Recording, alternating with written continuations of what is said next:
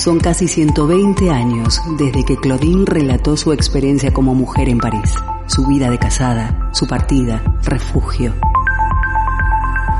Hoy Claudine camina por las calles de Bilbao, respira, siente, se emociona y observa qué ha sucedido con las mujeres contemporáneas, sus luchas, reivindicaciones, derechos y su sexualidad. Hoy Claudine llega a Bilbao. Estamos una vez más en Claudine Bilbao. Este programa es un proyecto feminista que se realiza con el apoyo de la Diputación Foral de Vizcaya y la Asociación Camino al Barrio.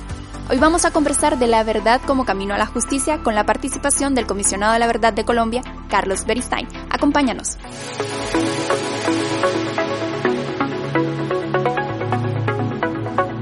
De espacio en espacio, de calle en calle, de realidad en realidad.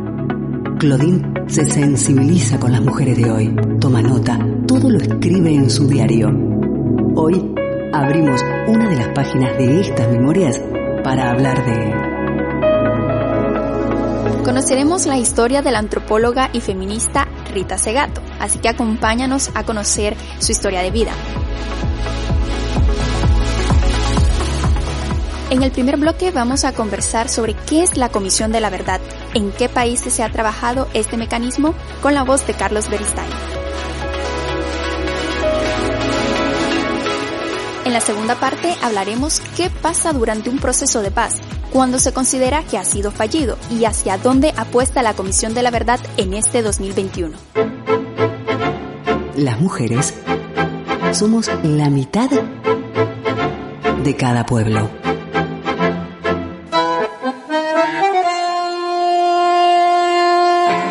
Es el patriarcado? El patriarcado es un orden político que habla del control sobre las voluntades y los cuerpos.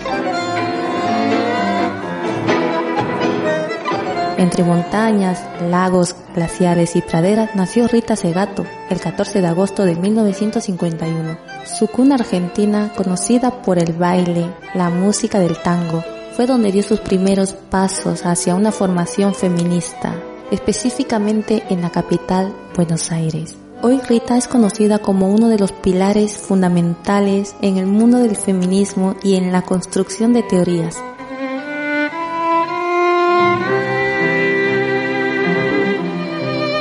Rita Segato se licenció en las ciencias antropológicas en la Universidad de Buenos Aires y se especializó en etnomusicología en el Instituto Interamericano de Etnomusicología y Folclore de Caracas, donde permaneció como investigadora del Archivo de Música Latinoamericana hasta 1980.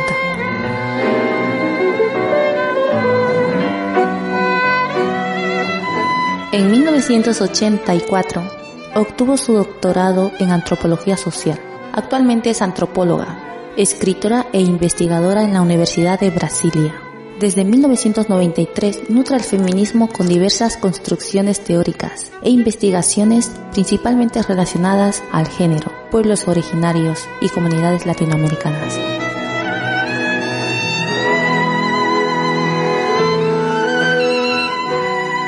Para Rita Segato las relaciones son campos de poder, por lo que no se puede hablar de crímenes sexuales, sino de poder, de dominación y de punición. Desde sus investigaciones, además, prefiere abordar la violencia de género y no la violencia contra la mujer, ya que según ella el contexto de género fue un hallazgo para poder hablar de una estructura que organiza los cuerpos desde un teatro de sombras.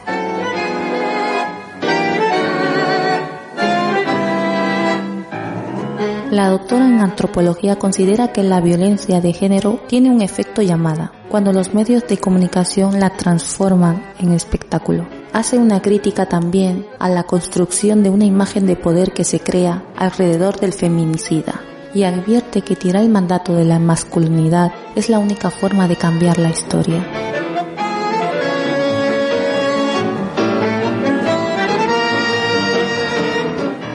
Rita Segato acuñó el término femigenocidio para describir los crímenes cometidos contra las mujeres que alcanzan el grado de lesa humanidad o genocidio que no prescriben. Entre sus libros destacan las estructuras elementales de la violencia, la nación y sus otros, y las nuevas formas de la guerra y el cuerpo de las mujeres.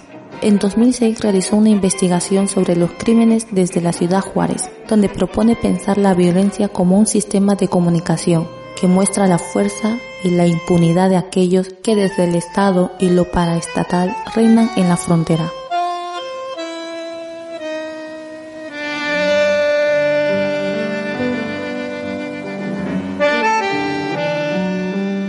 En 2017 se le otorgó el Premio Latinoamericano y Caribeño de Ciencias Sociales, CLASO, 50 años, y en 2018 doctora honoris causa otorgado por la Universidad Autónoma de Entre Ríos y el de doctora honoris causa por la Universidad Nacional de Salta en el mismo año.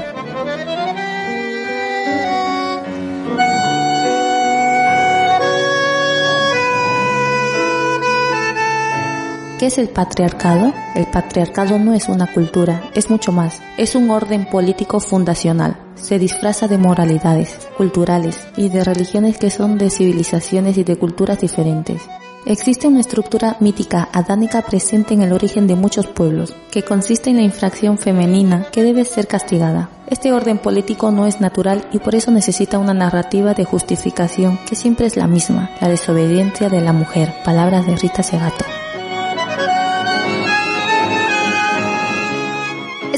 La historia de uno de los referentes de los feminismos, Rita Segato, antropóloga y también maestra para las teóricas, y para todas en general porque sus investigaciones son aprendizaje y son legado.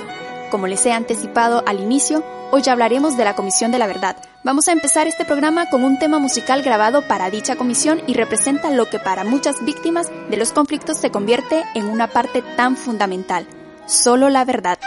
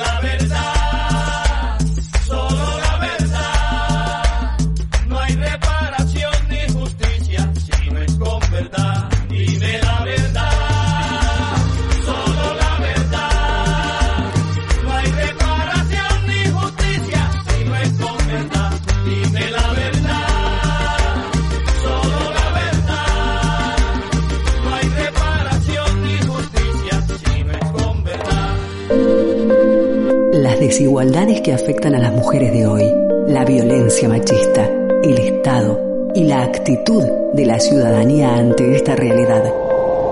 Claudine suspira, reflexiona, dice...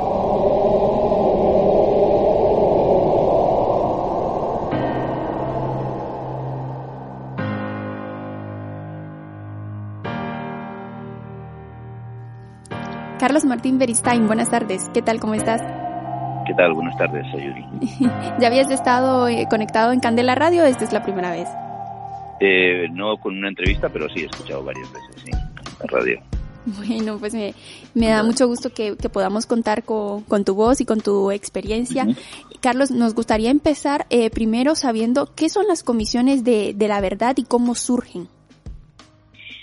Mira, una comisión de la verdad básicamente es una un mecanismo extrajudicial para hacer frente a, pues, a las consecuencias de las violaciones de derechos humanos o del derecho internacional humanitario cometidas en un país durante un determinado periodo histórico, pues básicamente en un contexto de dictadura o en un contexto de un conflicto armado interno, en el tiempo después, cuando finaliza ese conflicto, cuando finaliza esa dictadura, las comisiones han tenido un papel de investigar los hechos, de determinar hasta donde se pueda pues la verdad de lo acontecido, las responsabilidades y sobre todo ofrecer un espacio de escucha y reconocimiento a las víctimas que muchas veces pues se han visto eh, dejadas, vamos a decir, en la cuneta de la historia, ¿no? Y sus verdades y su historia muchas veces ha sido negada y han sido perseguidas. ¿no? Es un intento también de abrir un espacio para que esas víctimas tengan un espacio en el proceso de reconstrucción del tejido social. Contextos de, dictaduras que se dificultan un poco porque en, en muchos países latinoamericanos y en otras partes del mundo vemos como que no, no es que se repitan eh, esas realidades, sino que los conflictos se alargan durante bastantes años. Vemos, por ejemplo, en Chile, en Nicaragua, que ahora mismo también está teniendo otro proceso después de una revolución que, entre comillas, fue ganada en 1979. Entonces, parecen contextos de nunca acabar, ¿no? De conflictos. Bueno, yo creo que lo que vemos en muchos casos es que las conquistas de, derechos humanos son frágiles, ¿no? Hay movimientos hacia adelante y hacia atrás y hay situaciones sobre todo pues de, inequidad y de violencia que pues que se reproducen muchas veces también tiempo tiempo después. Las comisiones son una oportunidad para poder hacer un aporte significativo a una sociedad para que eso no vuelva a suceder, porque no se trata solamente de abrir un espacio para las víctimas, de determinar la verdad de lo acontecido, ¿no? En un conflicto armado, en una dictadura se miente mucho, se oculta mucho, se impone una versión de la historia a través del miedo, ¿no? Y una comisión pues tiene, digamos, la función de poder eh, investigar y también determinar hasta donde se pueda la, esa realidad de los hechos y también ofrecer recomendaciones de lo que hay que hacer para que eso no se repita, ¿no? Porque el nunca más no es solamente un deseo bien intencionado de que eso no se repita, pero también tiene que convertirse en una política, ¿no? Que hay que hacer en un país que, que, hay que cambiar, ¿no? Para que las condiciones que han hecho posible esa violencia, muchas veces a gran escala, y en la que las víctimas, la mayor parte de ellas, es la población civil, que es lo que hay que hacer para que eso no se vuelva a repetir. Y eso es también parte de la tarea de una, de una comisión. Pero como dices también, pues son conquistas frágiles, ¿no? O sea, eso no quiere decir que la historia vaya siempre en un sentido de avance, ¿no? Hemos visto, pues, muy recientemente en Estados Unidos, ¿no? Como en los últimos años se niega la verdad, ¿no? Y se niega incluso la importancia que pueda tener la verdad, y como son factores que tienden a reproducir las condiciones de violencia. Y hablando de, mentiras y de discurso, hay una palabra que se ha convertido en una, una, constante durante en muchos conflictos ¿no? diversos, que es la palabra terrorista. Este es un término bien adecuado desde cuando se ha empezado a utilizar porque se empieza a llamar ¿no? a, las, a las personas que participan en las manifestaciones como terroristas. Bueno, desgraciadamente sabemos que en todas las condiciones o situaciones de violencia masiva muchas veces el, los estereotipos del otro, ¿no? se convierten en factores que legitiman la agresión, ¿no? Legitiman la violencia. Eh, la violencia no solamente asesina, mata o desaparece, sino también trata a las víctimas como un objeto de desprecio, muchas veces las criminaliza, ¿no? Una forma de justificar, ¿no? Lo matamos porque era un guerrillero, un terrorista, como tú dices. Y esas son formas de tratar de legitimar la, la violencia y también de deshumanizar al otro, ¿no? Y hemos visto cómo, pues yo, desde, yo trabajo en América Latina hace muchos años, ¿no? Desde finales de los años 80 que fui a El Salvador, pues ahí a muchos sindicalistas, a miembros de la guerrilla también, o sindicalistas, a defensores de derechos humanos, pues el Estado, el ejército les llamaba DT, delincuente terrorista, ¿no? Después del, de la de la lucha contra las Torres Gemelas especialmente, pues ese término se ha generalizado en el mundo, también aquí en el propio País Vasco ha sido un término obviamente muy utilizado para pues para los miembros de ETA, no, no para otros grupos o sectores. Me parece que deshumanizar al otro, convertirlo en una especie de, de poseedor o de agente del mal, ¿no? Evita que, o sea, facilita la agresión, ¿no? Y evita muchas veces que las personas eh, sean consideradas como personas y los problemas sean analizados desde una perspectiva mucho más, más amplia, ¿no? Y desde luego criminalizar al otro, ¿no? Convertir al migrante mexicano que trata de cruzar la frontera para buscar una vida en Estados Unidos de terrorista, ¿no? O, a los migrantes que forzados que vienen de África y eh, es una forma de no entender esos fenómenos y además de criminalizarlos y también de ir creando una cultura autoritaria en los países, ¿no? que al final eh, el problema de todo esto es que también tiene impactos en la democracia en, en los propios países facilita la agresión y además la justifica como, como bien decías. Este discurso, ¿no? De, terroristas, de, de, los criminales, eh, promueve mucho la creación de, de los otros y de nosotros, ¿no? Es inevitable la creación de, de estos dos bandos durante los diferentes conflictos. Bueno, es inevitable en parte sí, en parte sí, porque una guerra pues termina dividiendo el mundo entre nosotros y ellos, ¿no? El problema es cómo se llenan esas categorías, ¿no? y quién determina quiénes son esas categorías, ¿no? Eh, por ejemplo, digamos, cuando la guerra de Irak, muchos de mis amigos en Estados Unidos, pues a los ojos del gobierno se convirtieron en ellos, ¿no? O sea, eran agentes eh, o tontos útiles o amigos de los terroristas solamente porque estaban en contra de, la guerra de Irak, ¿no? Entonces el problema es quién decide quién es este nosotros y este ellos, porque en los contextos de violencia y de fuerte polarización social, como se vive en Colombia, ¿no? Eh, si tú no te pones, te ponen, ¿no? Si tú no te pones en un sitio, se eliminan los colores, no hay arco iris, ¿no? No hay más que un blanco y negro. Y tú no puedes pensar diferente a ese blanco y negro. Se impone una versión de la historia y muchas veces si tú tienes una posición diferente, pues te criminalizan a ti mismo, te ponen al otro lado y, tratan de, eliminarse esas diferencias. Eso es un factor que, que termina limitando las posibilidades de buscar una salida política al conflicto y también eh, eh, digamos, pervierte el tejido social, ¿no? Porque incluso a veces en las, ni en las propias familias se puede hablar, ¿no? Porque no se puede tener una opinión distinta porque enseguida todo entra en esas categorías impuestas. Y eso creo que tiene un, impacto muy negativo y además a largo plazo ¿no? en, las, en las sociedades, no solamente en la política, no también, como te digo, en la iglesia, en las familias, en, en los barrios, en los pueblos. Podemos decir entonces que, que este principal factor es, es la falta de una cultura de, tolerancia o de respeto a, esas otras ideas, ¿no?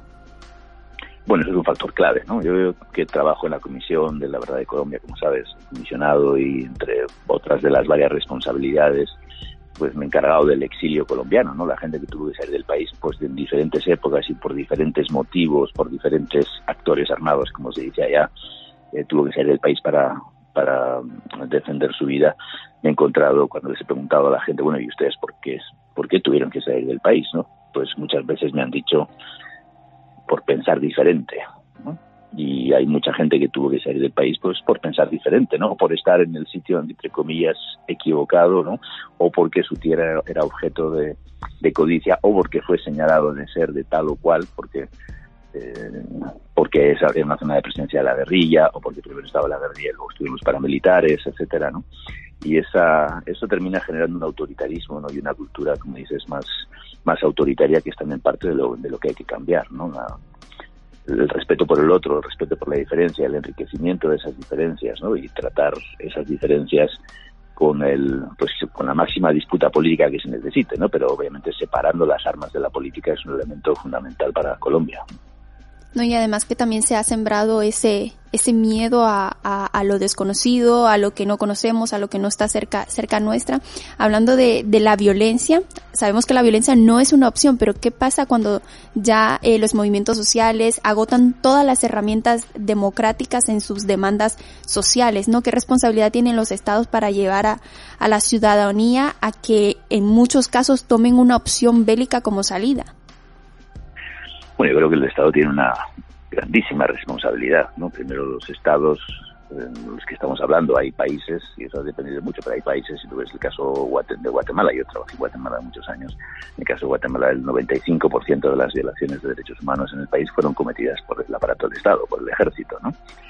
Eh, en países como El Salvador, pues pasa una cosa que es la que tú estás diciendo, es mucha gente que tuvo que, se tuvo que ir a la guerra porque no, pues los mataban, ¿no? Eh, en contextos más complejos, como en el caso colombiano, ¿no? Me parece que también las responsabilidades del Estado, pues obviamente son, son enormes, tanto tanto en términos de, su responsabilidad en los hechos de ejecuciones extrajudiciales o desapariciones forzadas, especialmente, como en, no proveer condiciones de, de seguridad para las víctimas, de protección de la vida de la gente. Al final, digamos, el, Estado tiene una responsabilidad tanto de, acción como por, omisión y la necesidad de protección de, de, los, de sus ciudadanos y ciudadanas. ¿no? Y Colombia ha habido un conflicto armado desde hace 60 años, ha habido sucesivos intentos de llegar a procesos de paz, de, de salir, digamos, de esa dinámica de un conflicto armado y esos intentos se han frustrado sucesivamente y creo que la Comisión tiene que hacer un buen análisis sobre eso para determinar también cuáles son las responsabilidades del Estado y qué es lo que hay que cambiar, ¿no? además de las responsabilidades obviamente de las FARC o de grupos paramilitares o de sectores empresariales u otros sectores eh, con poder, también hay que determinar como un punto central la responsabilidad del Estado. Sin, sin ello no va a poder salirse de ese círculo de violencia que, que Colombia sigue viviendo desde hace demasiadas décadas. Desde las comisiones de la verdad también se habla de, de, una, de una construcción de memoria y no de olvido. Y en muchos países, ¿no? Cuando, cuando hay conflictos, lo que se trata de, de reivindicar es esa construcción de, de, de memoria. ¿Cómo se logra construir esta memoria histórica, pero a la vez también colectiva? Bueno, eso es un problema porque en los contextos de violencia, guerra, de este nosotros y ellos, de los que hablábamos, eh, mm, hay dos fenómenos. ¿no? Uno es este fenómeno, es que quien, quien gana la guerra, vamos a decir, no, quien tiene esa capacidad de representación muchas veces impone una versión de la historia, ¿no? y determina la necesidad de olvido de, de, muchas cosas, no de una versión propia de esa historia. Y eso lo hemos visto, digamos, en, en todos los conflictos armados y dictaduras, ¿no? Eh, si tú ves el caso del franquismo aquí, ¿no? El franquismo impuso una versión de la historia, ¿no? Y condenó al olvido a las personas que fueron víctimas del franquismo o del bando republicano, ¿no? Entonces, no es, lo que se impone no es el olvido, sino es un olvido de determinadas cuestiones que no se quieren ver, que no se quieren conocer, ¿no? Y creo que ese es un primer, un primer fenómeno. Y un segundo es que se construyen memorias, yo le llamo memorias defensivas, ¿no? Es decir, yo me fijo en mis muertos, ¿no? En las en la gente a la que yo soy sensible, en los problemas a los que soy sensible, y el resto no me interesa, ¿no? Yo me fijo en, en, los casos de desaparición forzada, por ejemplo, pero no me fijo en los casos de secuestro. Yo me fijo en los muertos de las FARC, pero no me fijo en los muertos eh, del, del, ejército, por ejemplo, ¿no? Entonces eso genera memorias defensivas que cumplen una función al final de, de, de dejar las cosas como están, ¿no? porque siempre, siempre uno encuentra suficientes razones en esa memoria ¿no? para seguir, digamos, con ese conflicto y no hay una visión amplia. ¿no? La memoria tiene esa función también, tiene una función de esa memoria colectiva de, de tener un reconocimiento plural del sufrimiento, ¿no? de, tener, de que ese sea un, un, campo común para la reconstrucción de la convivencia en un país ¿no? y no sea el escenario de disputa de, la negación de lo vivido, ¿no? que desgraciadamente es lo que termina pasando en Colombia durante, durante mucho tiempo. ¿no? Sí, un no reconocimiento que hace aún más complejo hablar de, de reparación. término que parece utópico ya que en muchos países no se está dispuesto a reconocer las graves violaciones a los derechos humanos. En este, en este sentido, ¿es posible hablar de, de una reparación? Por ejemplo, en el caso de Ayotzinapa, donde también eh, eh, has trabajado, ¿no? ¿Qué elementos se necesitaría de verdad para llegar a esa reparación que ya es compleja porque no, no se reconoce?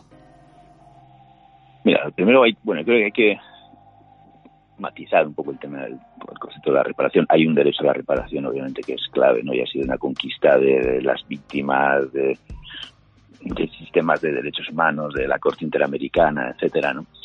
Pero sabemos, hablamos más de reparaciones porque sabemos que hay cosas que no se van a poder reparar, ¿no? Nadie le va a poder devolver la vida a las personas que ya no están, ¿no? O nadie va a poder devolverle el sufrimiento de la tortura o de la violencia sexual, ¿no? A una mujer, ¿no? Entonces hay cosas que son irreparables, ¿no? Que la gente no es una máquina que se puede poner unos tornillos, ¿no? Pero eso no significa que no se necesite una política de reparación, ¿no? Y una política de reparación. Ese primer paso para esa política es obviamente el conocimiento de la verdad, ¿no? Porque no, no, no, no puede haber reparación si tu, si tu historia ni siquiera existe, ¿no? Y junto con esa verdad, un reconocimiento, ¿no? Yo siempre digo que el reconocimiento es el bálsamo para curar las heridas. Sin reconocimiento no hay posibilidades de, que la gente sienta que, que, lo que a ella le pasó sí pasó, que hay una que hay una hay un reconocimiento social, ¿no? Eh, las víctimas se han quedado muchas veces con ese dolor y sufrimiento guardado en su corazón, ¿no? sin poder decir qué es lo que les ha pasado.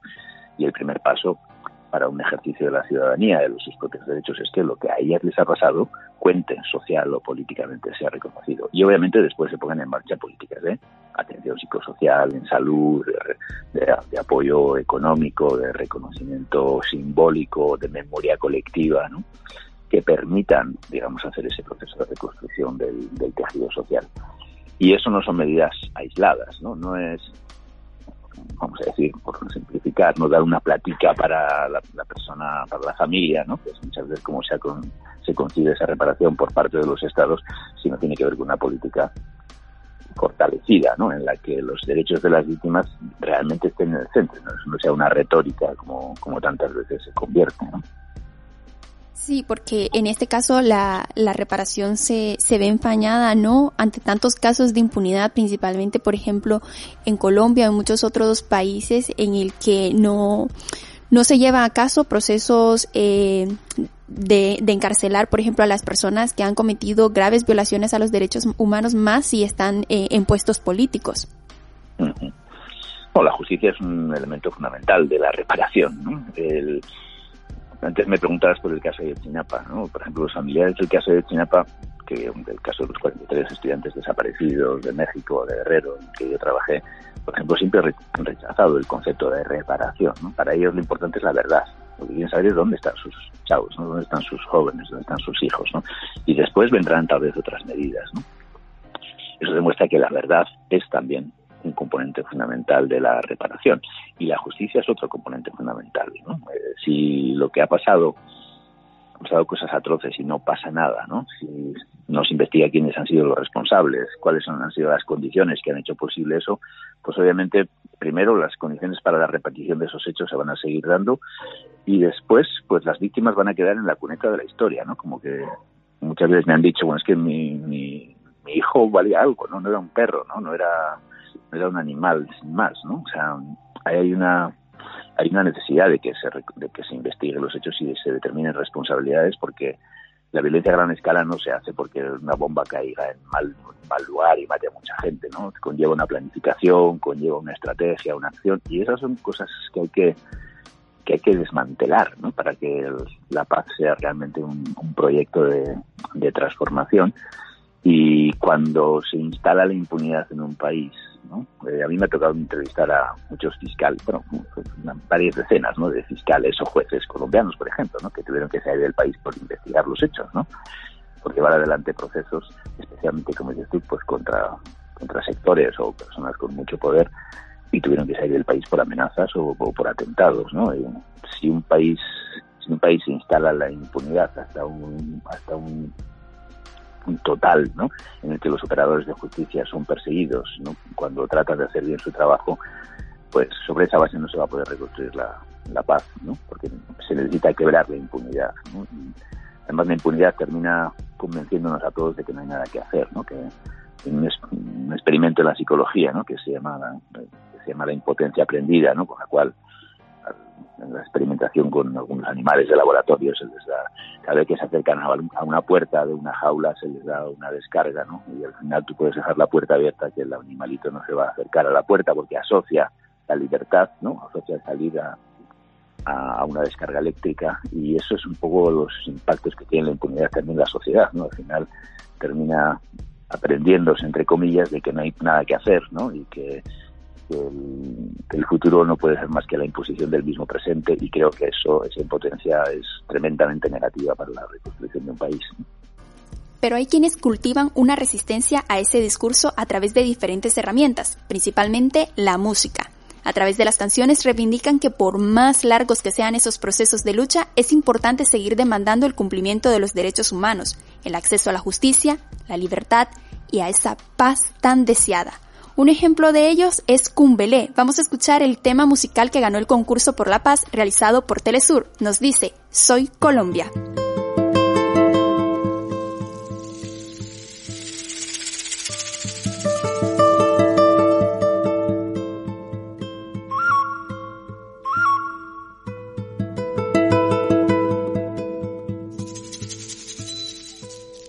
Nubes que reflejan el dolor que ha inundado mi raíz.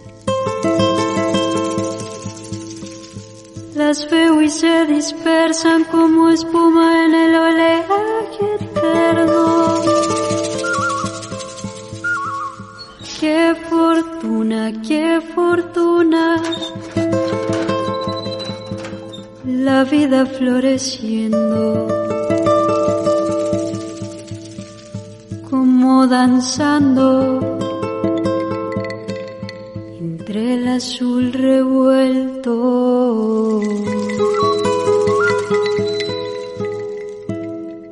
Desde mis ojos era ayer inalcanzable.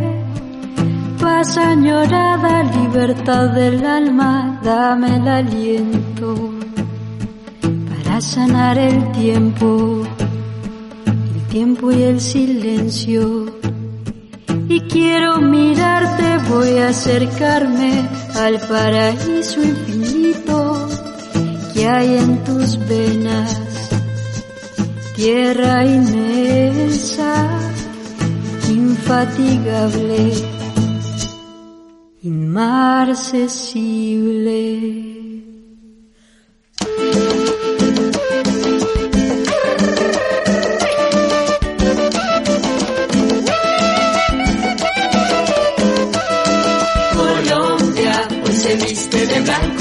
Sol naciente nos va alumbrando mi Colombia, por la paz te cantamos, quiero hacer un mundo de colores.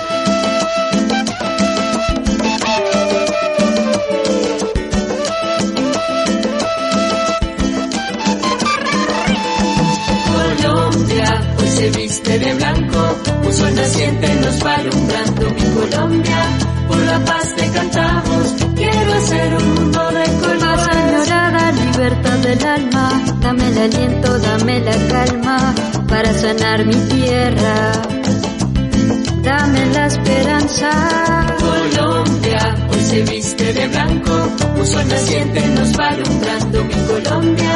Por la paz te cantamos, quiero hacer un mundo de color. Quiero mirarte, quiero acercarme al paraíso infinito, tierra inmensa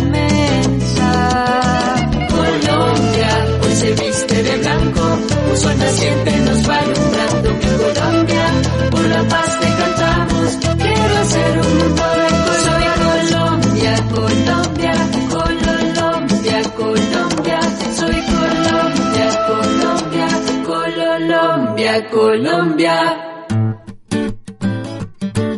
Somos parte del cambio. Es imprescindible tomar conciencia de nuestro papel en este presente vital debatir, hablar, no estar de acuerdo. Hoy Claudine dialoga con...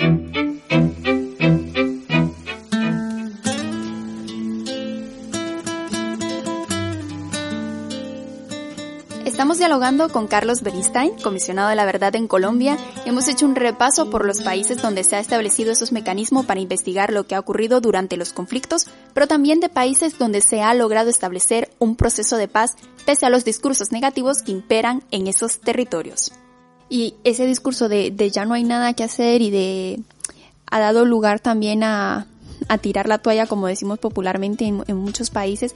Por ejemplo, en el caso de, El Salvador, con el nivel de, violaciones y de, eh, y de delincuencia, eh, de atentados contra los derechos humanos, de criminalización y persecución a las personas que están ahí en la defensa de los territorios y de los derechos humanos, se habla de que, de que fue un proceso fallido eh, esa paz ¿no? que se quiso construir en El Salvador. ¿Qué indicadores nos pueden decir que efectivamente ha sido un proceso fallido para llamarle como tal, no?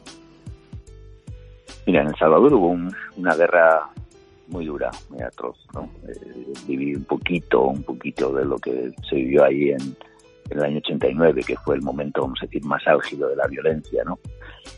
en el que, pues en El Salvador lo que hubo fue una especie de empate militar, ¿no? O sea, la, guerrilla trató de tomarse el poder, no pudo, el ejército trató de destruir a la guerrilla, no pudo, y, eso llevó, digamos, a una escalada de violencia hasta, hasta arriba, ¿no? El, punto, si quieres, emblemático de eso fue el asesinato de los jesuitas el 16 de noviembre del año 89 y el bombardeo de mexicanos de muchos lugares, ¿no? Y eso fue el año finales del año 89. El año 92 se firmó la paz en, El Salvador, o sea, dos años después, prácticamente. Y se constituyó una comisión de la verdad en El Salvador. ¿no? Y esa comisión, aunque tuvo muy poco tiempo, trabajó de una manera muy limitada, eh, fue, hizo un informe basado en una treintena de casos pero cinco días después de presentar el informe de la comisión, que determinaba las responsabilidades de la guerrilla y sobre todo las responsabilidades del aparato del Estado y el ejército, la policía, la hacienda, etcétera, se decretó una amnistía. El gobierno decretó una amnistía. Y esa amnistía borró por completo el impacto del informe de la comisión. Para hagas una idea, el informe nunca fue publicado por el gobierno eh, salvadoreño. Se trató de borrar de la historia del país el, trabajo de, esa comisión y eso solo se publicó 17 años después. Entonces, ¿quién tiene el control de la transición política en un país? En el caso de El Salvador, pues el control de esa transición política la tuvo el mismo partido que había sido el partido que creó los escuadrones de la muerte, ¿no? el, partido de Arena. ¿no? Ese fue el partido que gobernó el país durante la, la siguiente década y media o los siguientes 15 años. Y eso demuestra que si quienes controlan la transición política han sido sectores que están implicados en las violaciones de derechos humanos, pues eso es muy, una muy mala noticia para estos procesos. ¿no? Sabemos que ahí se necesita también una, una ruptura, no se necesita aire nuevo y se necesita personas que, que no estén condicionando esas transiciones por sus intereses en, la propia violencia. ¿no? Y si ves el caso chileno, en el caso chileno no se pudo llevar a cabo juicios hasta que Pinochet estuvo detenido. Pinochet estuvo detenido casi 10 años después del inicio de la transición política. ¿no? En el año 98 empezaron a hacerse algunos juicios porque Pinochet había quedado primero como jefe del ejército y después como senador vitalicio. Solo cuando fue detenido en Londres se quebró, vamos a decir ahí, la presión que todo ese sector podía hacer sobre el aparato judicial y empezaron a avanzar juicios. Muchos amigos me dijeron, abogados que llevaban los casos en Chile, me dijeron, pues de una forma socarrona. Nosotros pensábamos que, los jueces ya no sabían juzgar, ¿no? porque les llevabas los, los, casos, les llevabas las pruebas y nunca avanzaban ningún caso. ¿no? Los casos empezaron a avanzar cuando Pinochet estuvo detenido eso demuestra la capacidad de coacción que se sigue dando en muchos de estos procesos después, ¿no? Y la importancia de superar esa impunidad, porque si no, la impunidad no solamente mira hacia atrás, ¿no? La impunidad mira también hacia adelante. Si el poder judicial, si la justicia sigue atada por el miedo, por la complicidad, pues ahí nos quedamos sin un pilar fundamental para la reconstrucción de la convivencia. Hablando de, esa construcción de convivencia, hay otra palabra, ¿no? Que se, que se mencionan en, en estos procesos que es la reconciliación, ¿no? Yo te voy a poner un ejemplo. Eh, en Nicaragua se ha creado toda una estructura desde las bases, por así decirlo, desde los propios barrios, para que sean los mismos vecinos y las mismas vecinas quienes estén en constante vigilancia de hacer un listado de las personas que participan en las manifestaciones y en las protestas en demanda de, de, de los derechos humanos, ¿no? Y son los mismos vecinos quienes se encargan de, de pasar esa lista a, a, los paramilitares y posteriormente las personas que aparecen en esa lista son criminalizadas, perseguidas, torturadas e incluso asesinadas. ¿Cómo después de un conflicto trabajar esa reconciliación en esos barrios sabiendo que, que tu propio vecino fue quien ha dado ese nombre de tu familiar, ¿no? Se convierte en algo muy difícil. Sí, lo es, ¿no? O sea, cuando cuando digamos esa violencia penetra en el tejido social, generando esos grados de complicidad de los que tú hablas, las posibilidades de, reconstrucción son, más difíciles. ¿no? Sabemos que la reconciliación tiene múltiples significados y que no es, digamos, un, un escenario en el que la gente, eh, digamos, un escenario ideal, ¿no? En el que la gente va a reconstruir sus relaciones como si no hubiera pasado nada, ¿no? El primer paso para la reconciliación es el reconocimiento de la verdad, ¿no? el, que se conozcan los hechos y que hay un reconocimiento también por parte de quienes han participado y han llevado a cabo esas acciones de, de, de, su participación y también de un examen crítico del pasado, ¿no? de que eso está mal, que eso no se pudo hacer, ¿no? que, que hay conductas que han significado violaciones de, de, derechos humanos, han traído dolor y sufrimiento injusto a la gente, ¿no? Y eso creo, eso creo que es el primer paso para, para cualquier cosa, ¿no? Y eso necesita dos tipos de, pasos. Necesita pasos desde arriba abajo, vamos a decir, ¿no? Decir, necesita medidas políticas que permitan cambios legislativos, cambios en las condiciones, en el clima social y político que permitan que esos procesos se puedan hacer. Por ejemplo, vamos, estamos hablando de cuál, entonces el, cuál es el acuerdo de paz o cuál es el acuerdo político que permite poder llevar a cabo esos procesos para que se den con condiciones. Y también necesita procesos, vamos a decir, de abajo arriba, que tú estabas haciendo referencia. ¿no? Es decir, cuando hay países, por ejemplo, como Guatemala o como Colombia o como Perú, ¿no? en los cuales la propia población civil ha sido involucrada muchas veces a partir del paramilitarismo, ¿no? En la violencia contra la población o contra otros sectores de la población civil, las posibilidades de reconstrucción de ese tejido social pasan sobre todo también por, por esa reconstrucción de los lazos desde abajo y eso necesita verdad, necesita reconocimiento, necesita también abrir espacios para poder hablar y procesar de todas esas cosas. No, no, no se, esa reconciliación no se puede hacer sobre la base de la imposición, sobre la base del miedo, ¿no? sobre la base de, de, pisarle el cuello a la víctima para decirle que tiene que reconciliarse, ¿no? Sobre todo si tienen que reconciliar son quienes han roto esas bases de la, de la convivencia y para eso es necesita abrir estos espacios sociales, ¿no? Eso no se va a hacer solamente porque pase el tiempo, ¿no? O porque cambien algunas condiciones políticas, se necesitan medidas. En este caso, por ejemplo, la Comisión de la Verdad es un espacio también para poder hacer parte de, esas, de esos procesos, ¿no? que, realmente son más largos en el tiempo que lo que dura una Comisión de la Verdad. Pero una Comisión de la Verdad también es un espacio para poder abrir un diálogo entre diferentes, a veces también para hacer ese reconocimiento de la implicación en, las violaciones de derechos humanos, que es lo que puede ayudar a reconstruir la convivencia. ¿no? La, mayor parte de las veces los pueblos, las sociedades han demostrado también una gran capacidad de, de reconstruirse, una gran capacidad de fortalecer los lazos, ¿no? Pero eso pasa también, pues, como en estas condiciones como tú señalas, por porque haya medidas que empujen en esa dirección. ¿no? El trabajo de una comisión de la verdad también está ese horizonte de cómo abrimos espacios para hacer cosas para las que nunca hubo tiempo, ¿no? Para que se pueda hablar de las cosas de las que es difícil, ¿no? Que genera miedo, tensión, etcétera.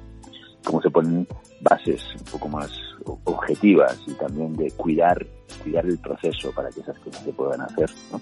Porque hablar duele, ¿no? Y hablar de estas cosas o hablar de los conflictos, obviamente no es, no es fácil, pero abrir un espacio para esa expresión me parece que va a ser fundamental. Es, va a ser fundamental en Nicaragua y está siendo fundamental en Colombia y ha sido fundamental en otros países también.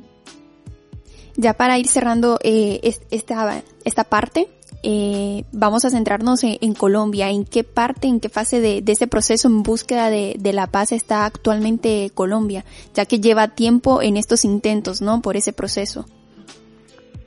Mira, en Colombia se, se llevó a cabo un proceso de paz con las FARC, ¿no? Pues creo que ese proceso ha dado sí, resultados muy importantes. Ha habido un desarme efectivo de las FARC, ¿no? Y ha habido un, está en un proceso de reintegración del tejido social los combatientes, pues más de cerca de 12.000 de ellos están en ese proceso.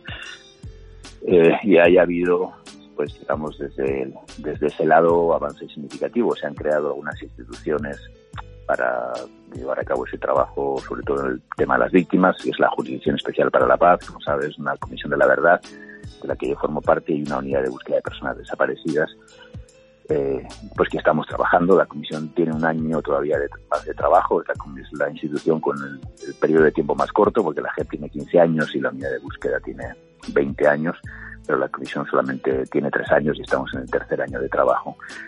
Y por otra parte, la, pues también hay un incumplimiento de grandes aspectos relativos al proceso de paz, sobre todo en los temas más sustantivos de, pues del desarrollo rural, del tema del narcotráfico, la, extracción manual de los cultivos de coca y, expectativas de desarrollo para las comunidades campesinas y de protección de las comunidades afrodescendientes, indígenas, etcétera. Todas esas cosas todavía están en veremos, desgraciadamente, eh, muy profundo en Colombia, ¿no? Y ha habido incluso, pues, pues, eh, digamos, posicionamientos por parte de, de parte del, del Estado o de sectores del gobierno colombiano y el Congreso, incluso en contra de ese mismo proceso de paz, ¿no? Cuestionándolo.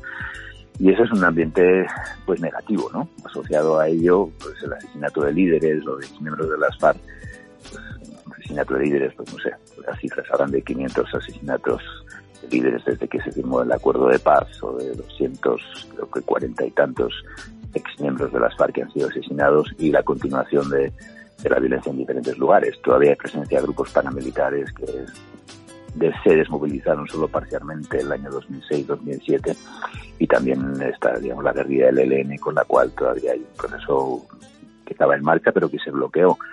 Todo eso supone que a la vez que está en proceso de paz en marcha, se están haciendo medidas de esto que llamamos justicia transicional, de la verdad de las víctimas, etcétera, en la que estamos trabajando, todavía ese no es un escenario post-conflicto, ¿no? Es un escenario post-acuerdo con las pero no hay un post-conflicto todavía real, especialmente en muchas regiones del país. Eso es lo preocupante. Es, creo que es, pues yo he trabajado en varios países y varias comisiones de la verdad, y este es la, el, escenario más complejo, ¿no? Y en el que digamos, las condiciones para poder hacer ese trabajo son, son más difíciles. ¿no? Como muchas víctimas nos han dicho, pues todavía tenemos miedo de hablar, ¿no?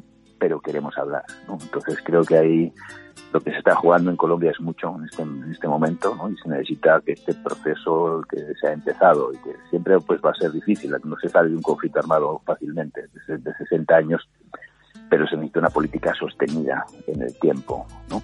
y se necesita un cumplimiento efectivo del acuerdo de paz inicialmente firmado con las FARC para que haya una base sólida para esa reconstrucción y para que, como nosotros decimos en la Comisión, esa paz se amplíe otros actores y se profundice. Esas son dos condiciones fundamentales, eh, complementarias pero fundamentales para que este trabajo que se está haciendo en términos de la verdad y de las víctimas, pues tenga también un escenario de, transformación que, es, que se necesita.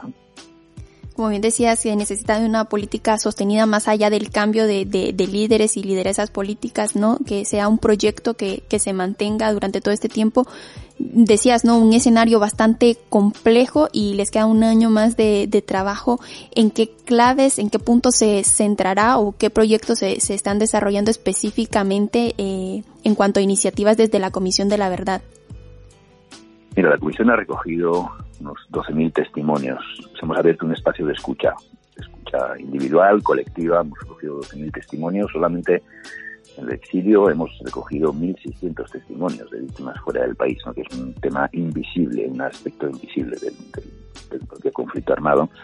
Eh, vamos a, hemos hecho algunos eventos y actos de reconocimiento, que han sido eventos públicos y procesos de encuentro con las víctimas para que haya también un reconocimiento público a las mujeres víctimas de violencia sexual, al movimiento campesino, a los pueblos indígenas, a los pueblos afrodescendientes, al propio exilio colombiano. ¿no? Se ha hecho también esas, esas acciones como porque una comisión no solamente tiene que investigar los hechos, también tiene que abrir espacios sociales de reconocimiento, ¿no? como nos dijo una vez una una de las madres de las comadres del Salvador, cuando yo le pregunté para qué querían ellas una comisión de la verdad en El Salvador, me dijo, mire, nosotras las víctimas sabemos, sabemos lo que ha pasado, ¿no? Ellos, los responsables, saben lo que han hecho, ¿no?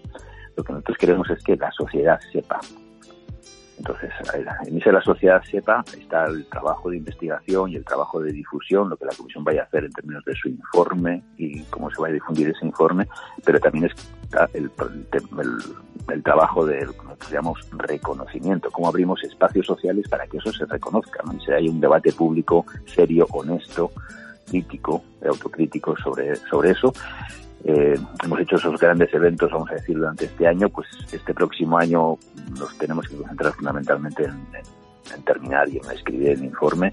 Vamos a hacer esos actos de reconocimiento más localmente y vamos a preparar eh, lo que es el, también el seguimiento de la comisión. ¿no? Este es uno de los problemas que han tenido muchas comisiones, la verdad, es que han terminado su trabajo el día que presentan su informe y no hay quien empuje con ese informe. ¿no? Las cosas no, se van, no van a cambiar porque se publique un informe o haya una buena investigación. Se necesita después, como decías, una política sostenida y eso pasa por las recomendaciones de la comisión, cómo se van a implementar esas recomendaciones y también por la asimilación de la verdad. La verdad no se asimila porque se publique un informe un día. Un informe puede quedarse en una biblioteca y no, sería el, no es el destino de un informe de la comisión. La comisión es un, un informe para que camine entre la gente, para que ayude a movilizarse, para que ayude a entender las cosas y eso tiene que ver también con la política que venga después. Esta comisión tiene que nombrar un comité de seguimiento como parte de, su mandato y eso es parte también de lo que tenemos que, empezar a diseñar ¿no? para que, haya un comité de seguimiento robusto que siga empujando este trabajo de asimilación de la verdad y de recomendaciones de la comisión cuando ya la comisión pues ha determinado su mandato que es el 28 de noviembre de este año. Carlos Beristain, muchas gracias por, los aportes y, la información que nos has brindado eh, en este espacio en Candela Radio.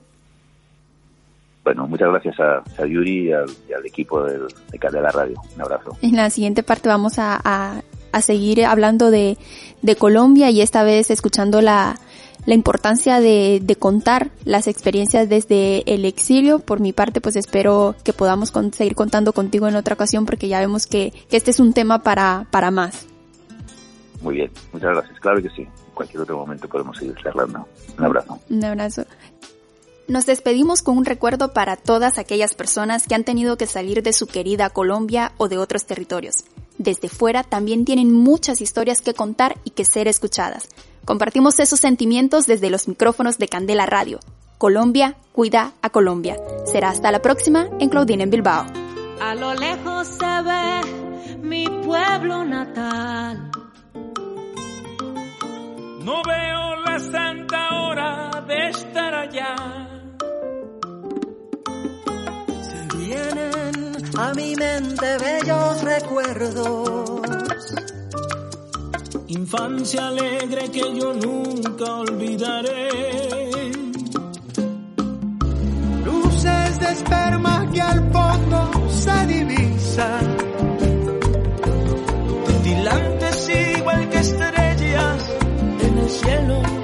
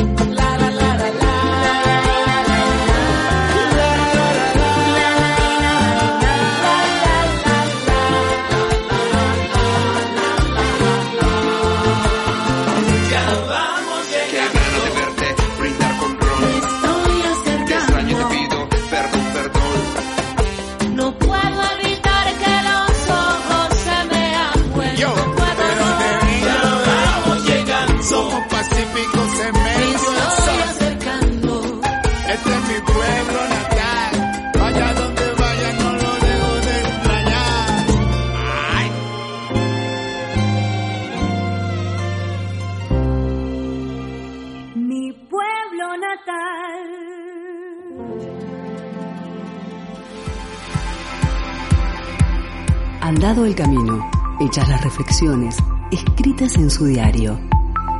Claudine levanta la mirada, observa, siente, respira y se adentra nuevamente en las calles de la ciudad. ¿Qué nueva realidad le deparará Bilbao a Claudine?